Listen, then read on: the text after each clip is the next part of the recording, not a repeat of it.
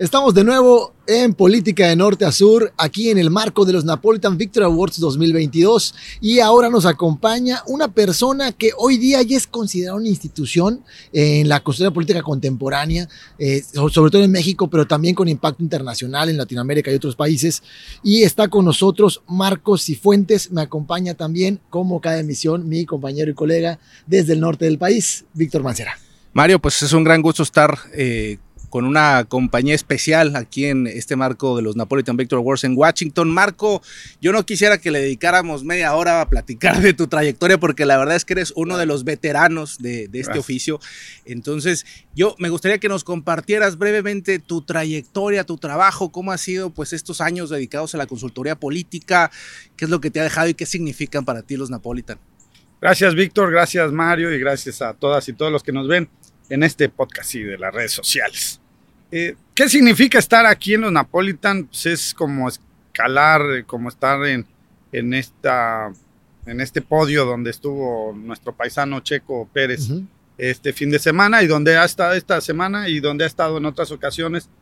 Pues es un orgullo y poder representar a tu país, aunque no estás, no es representarlo, ojo, no es representarlo como lo hacen los competidores olímpicos, que primero tienen que ganar su municipio, su estado, luego el país. Nosotros no venimos de eso, aunque sí trabajamos desde el municipio, desde nuestro estado y desde lo nacional, pero lo hacemos de manera independiente, es decir, igual que Checo, igual que Lorena Ochoa, igual que muchos deportistas, igual que los escritores y algunos intelectuales, lo hacemos a título personal. Es decir, no es que venimos de participar en un proceso para llegar hasta acá, que los dos tienen mucho mérito significa mucho orgullo. Estar en Washington, pues la capital del poder mundial, pero no nada más del poder, porque tal vez la capital del poder podría ser Constantinopla, o podría ser Londres, o podría ser hoy eh, Moscú, o podría ser cualquier país del Medio Oriente. No, esta es la capital del poder democrático. Okay. Ese es el del poder civilizado, ya hay que decirlo tal cual, civilizado. Eh, de una joven nación que en muy pocos años emergió y se puso en el liderazgo mundial, pero también a través de una declaración de principios y a través de una fundación de una democracia eh, muy resistente que se ha visto de repente vulnerada, de repente atacada, lesionada, más en los últimos años, pero que ha resistido, que su Capitolio fue invadido hace unos meses, eh, fue tomado violentamente, pero que tiene esa, esa articulación y esa cuasi perfección que le permite mantenerse sólida y resistir los embates autoritarios de cualquier eh, deschavetado, de cualquier loquillo por ahí que ha pretendido vulnerarla. Es un orgullo estar aquí en esa capital recibiendo un premio o varios premios eh, referentes a la democracia o que reconocen la democracia, que reconocen la actividad que nosotros llevamos a cabo, que es la comunicación política, pero que como les digo en mi equipo y lo he dicho en muchas conferencias, que tiene una gran trascendencia en la vida de las personas. Si estuviera, si nosotros fuéramos eh, concesionarios de carros, sería muy importante seguramente porque vendimos miles de carros eh, a nivel mundial y en nuestro país, si nosotros fuéramos eh, concesionarios de, de, líneas aéreas o agentes turísticos, seguramente estaríamos hoy muy emocionados porque movilizamos a muchas personas por el mundo después de la pandemia, pero lo que nosotros hacemos realmente afecta a los concesionarios de los carros, a los viajeros, a los bebés, a los maestros, a los alumnos, a las mujeres, porque les, les cambiamos su vida mediante la política y mediante la, las personas que llegan gracias a nuestro trabajo o con la ayuda de nuestro trabajo, gracias al voto, por supuesto, al voto popular, gracias a, las y los ciudadanos, pero que con la ayuda de nuestro trabajo convencen a esos electores y se eh, se, voy a decir, se apoltronan o se encumbran en el poder para desde ahí tomar decisiones que afectan Oye, y mejoran la vida de millones. Oye, Marco, un poquito de lo, de lo que estás hablando ahorita. Ante esta visión que nos compartes, ¿cuál consideras que sería la responsabilidad de un consultor político frente a la democracia? es precisamente que prevalezca la democracia. Yo diría que tengamos un propósito en la vida de algunas veces les cuestiono a mis equipos y en alguna conferencia también, ¿cuál es nuestro propósito? Y, la primera respuesta es ganar la elección. no, ganar la elección es, es, es el medio para alcanzar el propósito. ¿Cuál es nuestro propósito? Vuelvo a preguntar y dicen, ganar el poder. No, porque, porque no es ganar el poder por el poder. También es un medio. Es un medio, a final de cuentas. El objetivo es ganar la elección para asumir el poder y a partir del poder mejorar la vida de las personas. Perfecto. Me parece que ese es el propósito y ese debe ser el compromiso que tengamos con la democracia. Marco, yo creo que nos tocan vivir tiempos muy singulares, sobre todo tú que tienes ya algunos años dedicado a la consultoría, seguramente lo notas, que es este tema de la polarización, que ya bien tú comentaste que tuvo yo creo que un momento muy álgido o quizás el, el, más crítico, este, hace ya casi dos años con el tema de la, de la toma aquí del Capitolio, aquí en Washington. En México y en Latinoamérica estamos viviendo fenómenos similares en términos de, de, de la tensión que hay en el discurso político. Yo te preguntaría, ¿tú, ¿tú notas, digamos, que se está degradando la comunicación política en términos de lo que los actores políticos están haciendo. ¿Cómo, cómo estás viviendo estos tiempos, estos procesos? Se está degradando sin duda y hay una teoría de un autor oriental que se, apida, se llama. Uh -huh. Bejong habla de la de la, de la, dato, de la datacracia o de la, este, vamos, la datocracia le llaman. Y, y, habla de que, a diferencia de lo que decía Yuval Noah Harari, Yuval Noah Harari decía que nos íbamos a volver ahora totalmente digitales y que íbamos a tener una democracia digital. De hecho, Bejung habla y dice que hay una, ya no es la democracia eh, representativa, participativa, ni siquiera directa. Hoy es una democracia digital. Hoy podemos tener aquí, podríamos votar una ley, podríamos incluso prescindir de un legislador a través de la, de la data y de, de nuestros ordenadores y de los algoritmos. Pero dice Bellún que esto no se logra, es decir, esto vino a hacer muchas cosas menos a democratizar lo que estábamos pensando. No, no vino a democratizar porque lo que hace ahora es un distractor. Y entonces la gente con este distractor está más ocupada en ese multiverso que te encuentras aquí, ya hay un multiverso de las redes sociales y del TikTok y del Facebook y del Instagram. Y eso hace que en vez de que te preocupes por el mundo real que está sucediendo hoy en los parlamentos, en, los, en las elecciones, en la toma de decisiones, estés inmerso aquí, estés hipnotizado como aquella caja idiota de la que se quejaban nuestros papás y nuestros maestros de la, de la televisión. Pues la televisión la, la tenías expuesta, pero tenía ciertas restricciones. Hoy aquí hay una codependencia total al celular y no está cumpliendo con aquello que se pensaba que iba a enriquecer la, la democracia. Entonces, ¿qué hay? Hay deterioro, hay inmediatez, la gente consume mucha más basura. Antes consumías basura, los, te lo voy a decir y, y, con cariño, porque además así se le llamaba, y no todo era basura porque era entretenimiento, pero consumías basura los lunes a las 8 de la noche con el Chavo del 8, ¿no? Y a las 10 de la noche con Jacobo Saludowski que te contaba las mentiras oficiales.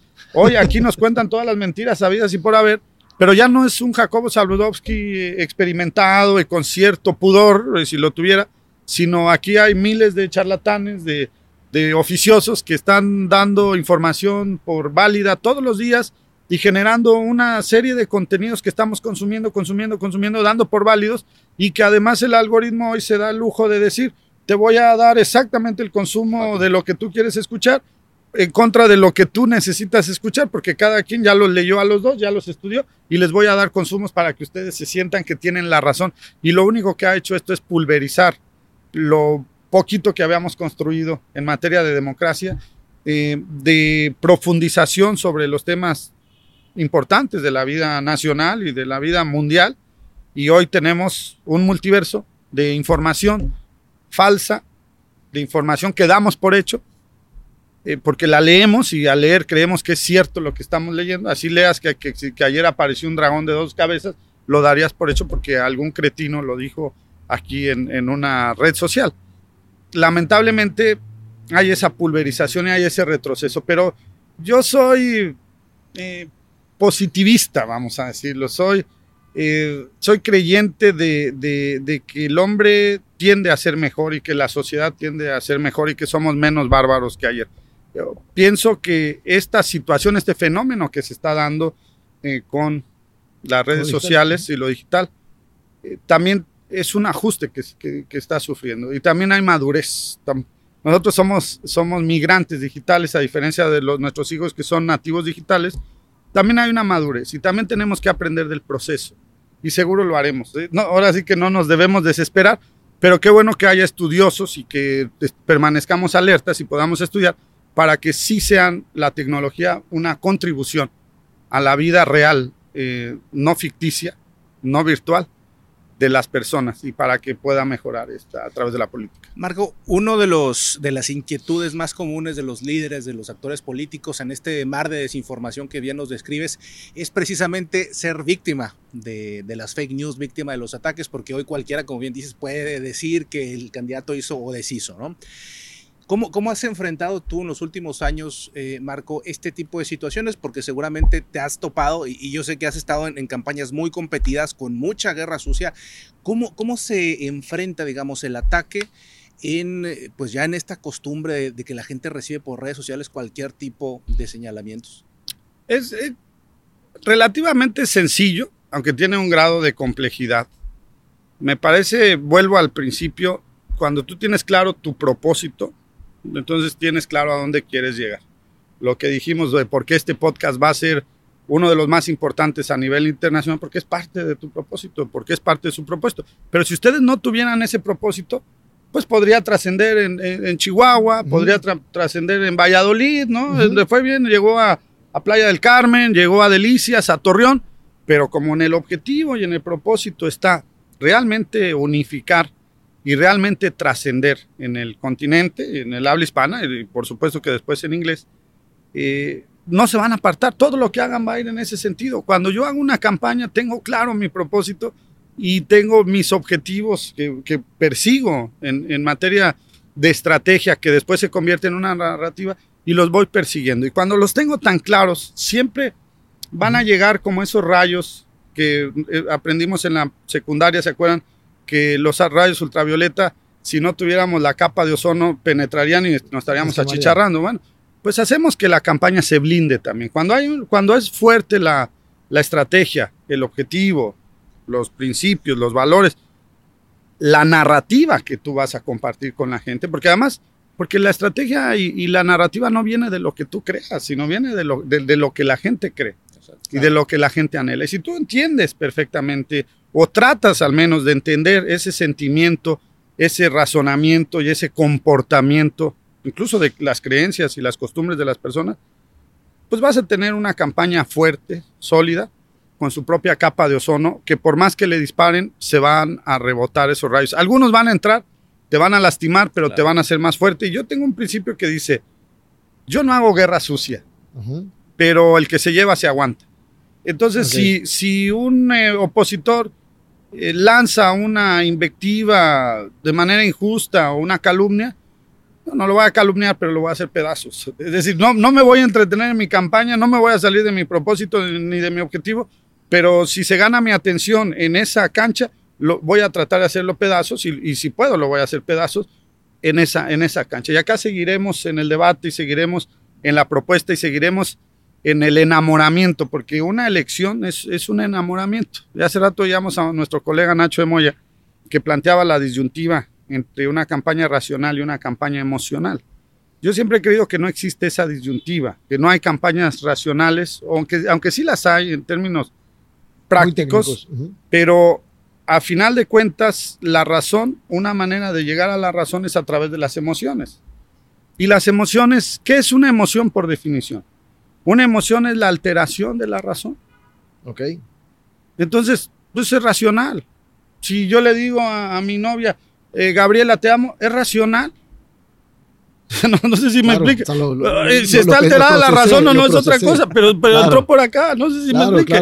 Y también con buenas ideas y también con buenos pensamientos, conmueves a la emoción y haces que el corazón empiece a palpitar de manera acelerada. Es un proceso racional.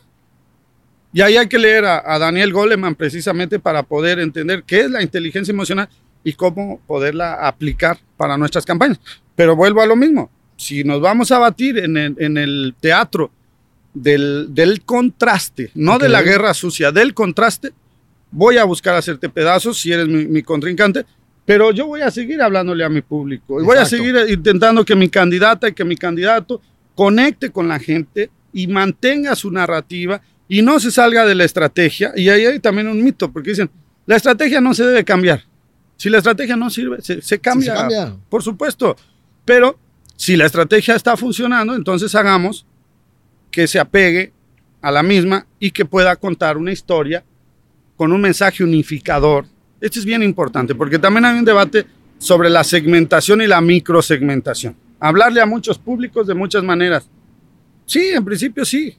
Cuando tú le explicas a, a un pequeño lo que está sucediendo no es lo mismo que se lo, se lo hables con un adolescente. Con un adolescente, con un experimentado, con un experto, ¿no? Pero debes tener un mensaje unificador. Y ese mensaje unificador es el que interpreta cuál es el sentimiento del pueblo. Y esto, a ver, decía hace rato mi colega, es que en los países más civilizados son más racionales las campañas. Puede que sí, eh, vamos a decirlo que sí, pero en el país más civilizado del mundo hay sentimientos que se manifiestan de manera diferente, es otra cosa. Y la inteligencia emocional es precisamente eso. Tal vez no se desbordan los sentimientos, pero por supuesto que una persona cuando le hablas de lo que ama, de lo que anhela, de lo que toca su vida, por el amor de Dios, claro que mueve y conmueve. Un ejemplo es Barack Obama cuando empieza su campaña eh, en un parque de Illinois, de, de, Chicago, lo acompañó su señora esposa y al final le preguntó, oye, ¿cómo viste? ¿Cómo me viste? ¿no? ¿Cómo viste? ¿Cómo? Dijo, mira, para un examen de grado, para un examen de grado de, para Harvard está muy bien. Hubiera sacado 10. 10 y nota. Pero para, para convencer y conmover a esta nación estás muy lejos todavía. Y estamos hablando de, Estados Unidos, estamos hablando de Washington. No venimos tampoco a venerarlos, por supuesto que no, pero sí me parece que es una democracia la más consolidada a nivel eh, global, la más anticipada también, y por supuesto la más resistente hasta el día de hoy. Y decía la esposa de Barack Obama, pues no estás, eh, no convences, no conmueves, no convences porque no conmueves.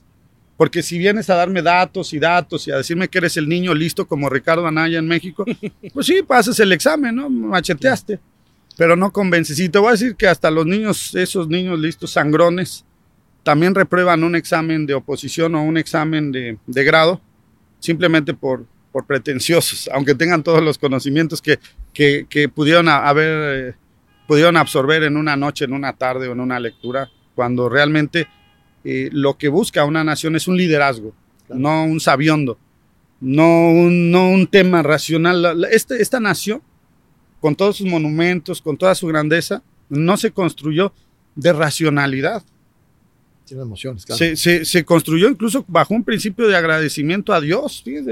Agarra un billete de a dólar y ¿qué, dice, qué dicen los dólares? In God we trust. A ver si tengo alguno. dice, mira, dice, este es un dólar. Y dice, en God we trust, ¿no? No dice confío en mi presidente, no dice confío en, lo inteligente que soy. Y dime tú si confiar en Dios es algo racional. No, claro, da no, no hablemos ya de, de, si existe o no. Bueno, entonces, ¿qué más podemos hablar de la emoción que se puede despertar? Sí, a través de la razón, pero de algo que hace que, que las cosas sucedan, que los grandes cambios, tenía razón Nacho de Moya cuando dice, ninguna revolución ha sido por alegría. Ay, estamos a hacer la revolución porque estamos bien contentos o porque andamos borrachos, no. Es porque hay un sentimiento de enojo, hay un sentimiento de hartazgo y entonces se hacen las revoluciones. Pero también las grandes naciones se hicieron como esta, y como México también, hay que decirlo, con mucho orgullo, con la guerra, con la batalla, con el fusil, para defender un sentimiento, el sentimiento de, de la patria, de la pertenencia, de lo que quieres para tus hijos, de lo que quieres para el futuro. Y son sentimientos. Y termina una emoción, claro. Marco, tú tienes unos logros bien interesantes de los últimos años, que es ser un consultor que se ha enfrentado exitosamente a la ola política que hemos tenido en México. Es decir, tú has sido el dique en, muchos estados en términos de la penetración de, ciertos eh, proyectos políticos. Yo te preguntaría, ¿cómo, ¿cómo se hace campaña cuando tienes la inercia en contra? Cuando el país completo pareciera que se está pintando de un solo color y tú te toca, digamos... Así es como se hacen las campañas. ¿Cómo despegan los aviones? Con el viento en contra. si, si no hay algo que te haga oposición, no despegas. Es más, los carros, no, si no hacen fricción, pues estaría dando vuelta a la rueda, no, no habría movimiento. Entonces, una campaña que viene de esa manera, que viene con viento en contra, es más fácil de ganar. Porque primero tienes algo por qué luchar y tienes algo que decir. Porque si no hubiera eso, ¿qué le dirías a los electores? ¿Vamos contra quién? ¿O vamos a, qué? Eso en, principio, ¿no? Debes de tener algo que te provoque, incluso que te haga que te levantes con las ganas de hacerlo. Porque si no, no, no tendrías ni siquiera las ganas de hacerlo, ni siquiera la adrenalina para poder estudiar y escudriñar y decir, tengo que plantearme algo. Eso en principio. Pero ya cuando estás en ese escenario, ya cuando el avión despegó, el avión ya no se viene peleando con nadie. Cuando el avión hace esto, venimos hasta nerviosos, estamos hasta tensos. Pero cuando, cuando ese aire le, hace oposición y despega, entonces pues ya se va suavecito. Ahora, no te vas a ir acostado, ah, relajado, no. Pero ¿qué significa? Ya deja, en ese momento deja de pensar en la oposición y empieza a pensar en el vuelo. Y empieza a pensar en el destino y empieza a decirle a la gente qué es lo que vamos a hacer cuando ganemos y cómo vamos a afectar su vida. Entonces, el viento quedó atrás. El viento en contra quedó atrás. Te ayudó y quedó atrás. Eso me parece que es importante tener una narrativa siempre positiva, propositiva y no quedarte en esa diatriba. Javier Corral, por, para muy rápido. Cuando él eh, me decía, oiga, es que yo en mi anterior campaña la hice en contra del gobernador eh, en turno y dejé suelto a mi candidato opositor. Y cuando yo le hacía una campaña aguerrida, de, como aquella de, de, detrás de esta puerta se esconde la corrupción, su lugar no es el gobierno, su lugar es la cárcel, me decía Corral, bueno, pero no estamos haciendo lo mismo, no. Le decía, porque hay que pegar, hay que combatir, pero hay que salir con hay que salir en positivo, como en el golf. Haces un swing, pegas, pero sales suavecito y sales hablando de futuro. Y ahí es donde decía el esposo, Chihuahua, levántate. ¿Por qué tenemos que poner la otra mejilla? Levántate, sacúdete aquello que te hace daño, te ofende, para salir unidos, con emoción, con alegría. Fíjate, empezamos hablando de que los íbamos a meter a la cárcel y terminamos hablando con emoción, con, con alegría. A decirles no más, nunca más, ya estuvo bueno. Y decía Corral ahí, Corral, gobernador, bolita, eh, la bolita, la animación, ahora es cuando, ¿no? Así, así terminaban los spots. Pero esa es la justa medida entre el contraste y en lo que tenemos que construir. La gente quiere futuro. Oye, Marco, no me gustaría que cerremos el podcast sin comentarte el siguiente tema o aprovechar la oportunidad. Mucha gente que nos escucha, también hay personas que les gusta la comunicación política y, que están iniciando o están tratando de entender cómo se inicia en estos menesteres. Hoy día Marcos Cifuentes es el estratega con mayor cantidad de campañas en México, reconocimientos internacionales. Eh, tuviste el año pasado la mayor cantidad de Napolitans ganados en una gala en la historia de los Napolitans. Se siente bien padre. hasta tuviste que pagar peso extra sí, de la maleta. Y bueno, y para las personas que nos escuchan, esto no es, e, esta industria no es como que estudiemos contaduría y qué haces, pues agarra mi currículum vitae y voy para allá. ¿Qué, consejo le podrías dar a alguien que está empezando que le gustaría estar?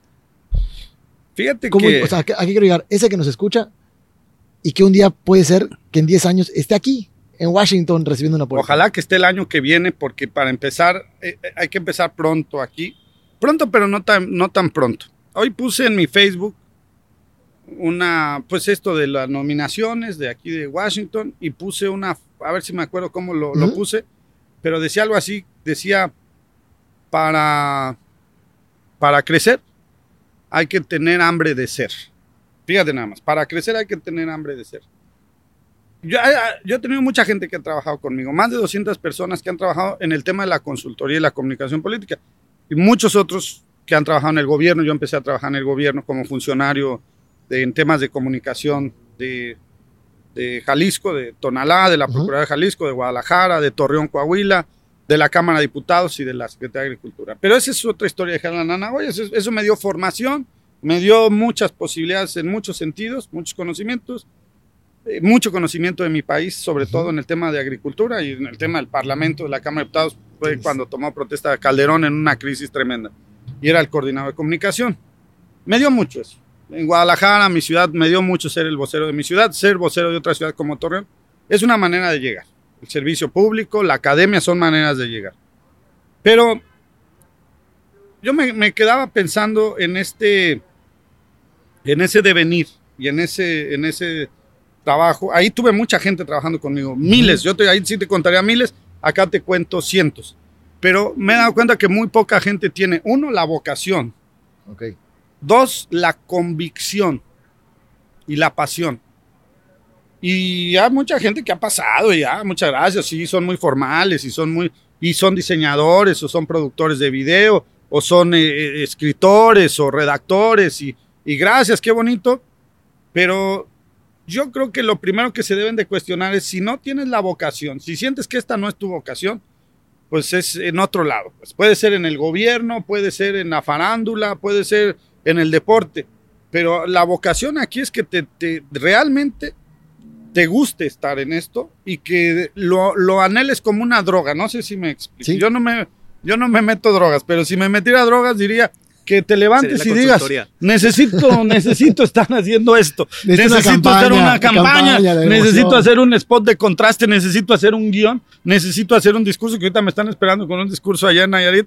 Eh, debe- eso es la, esa, es la, esa es la vocación. Deberíamos de tener, es- si no la tienes, ah, hombre, relájate y dedícate a otra cosa, pero si tienes esa vocación, no es suficiente, porque no es un, un tema de, de, de melate o, de, o, de, o de, de- de- buena voluntad o de voluntarismo, no. Ok, tienes la vocación y sientes esa, e- ese prurito, adelante. Entonces ahora dedícate con toda la convicción. Necesitas convicción, estar convencido que estás en el lugar correcto haciendo lo que, lo que quieres hacer. Y una vez que estás convencido qué es lo que quieres hacer, debes de hacerlo en grado fanático y debes de ser profesional. Diferencia entre profesional y amateur. Un amateur hace cosas, mete gol y ah, se- la noche se va con la novia. No, un profesional dedica su vida completa como Jordan a meter 800 canastas diarias. Eso es lo que hago yo. Hago 800 guiones y discursos y spots a veces en un día, a veces un día hice yo canciones, ahora ya soy compositor porque tengo pasión.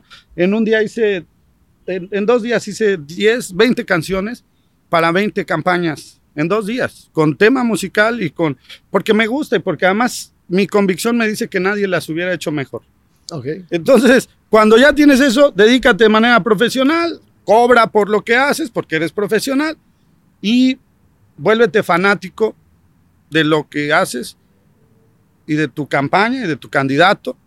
Estudia, no hay consultor que no estudie. Aquí no es ponerse los dedos acá y decir, uy, voy a ganar, eso no funciona. Hay que saber de semiótica, hay que saber de historia, hay que saber de sociología, hay que saber de ciencias políticas, hay que saber de filosofía, hay que saber de música, hay que saber de literatura, hay que saber de poesía, hay que saber de economía, no sé si ya dije derecho, por supuesto de comunicación. Hay que saber de todo lo que se tiene que saber Claro. para hacer campañas políticas, sin duda, de estrategia, de estadística, de diseño gráfico, de estética, de, de todo lo que se te pueda ocurrir, de pintura, para poder, de branding, para poder hacer una campaña. Y hay que leer mucho, mucho, mucho, mucho, mucho, porque el pensamiento está en la, en la literatura, está en la historia y está en las ciencias sociales. Y si todavía de eso te gustan las ciencias exactas, pues bueno, Ya, eso ya, es una ventaja. dije, ya le pegaste, aunque ya, si yo fuera físico, mi hijo estudia física en Alemania. Si a mí me hubiera gustado la física o le hubiera entendido, pues no estaría aquí batallando.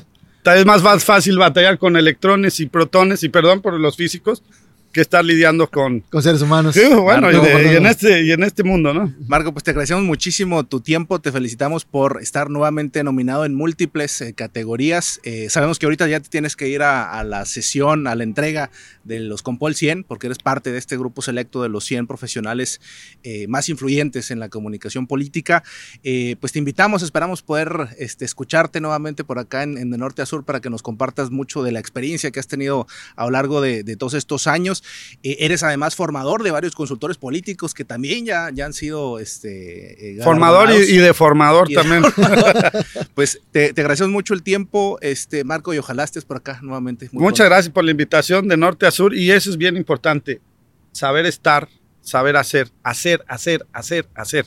Viajar es importantísimo y viajar de norte a sur y de oriente a poniente también es muy importante. Yo he recorrido todo mi país, he recorrido prácticamente toda Latinoamérica y mucha de los Estados Unidos y eso es bien, bien importante o muy, muy importante conocer las culturas y a las sociedades, entenderlas y leer, leer y leer. Viajar ilustra, dicen por ahí. Sin duda. Muchas Muy- gracias. por No, al contrario, muchas gracias, Marco. Pues nos despedimos. Ya saben, esto es de norte a sur, aquí donde hablamos más allá de las izquierdas y las derechas. Gracias, Napolitan.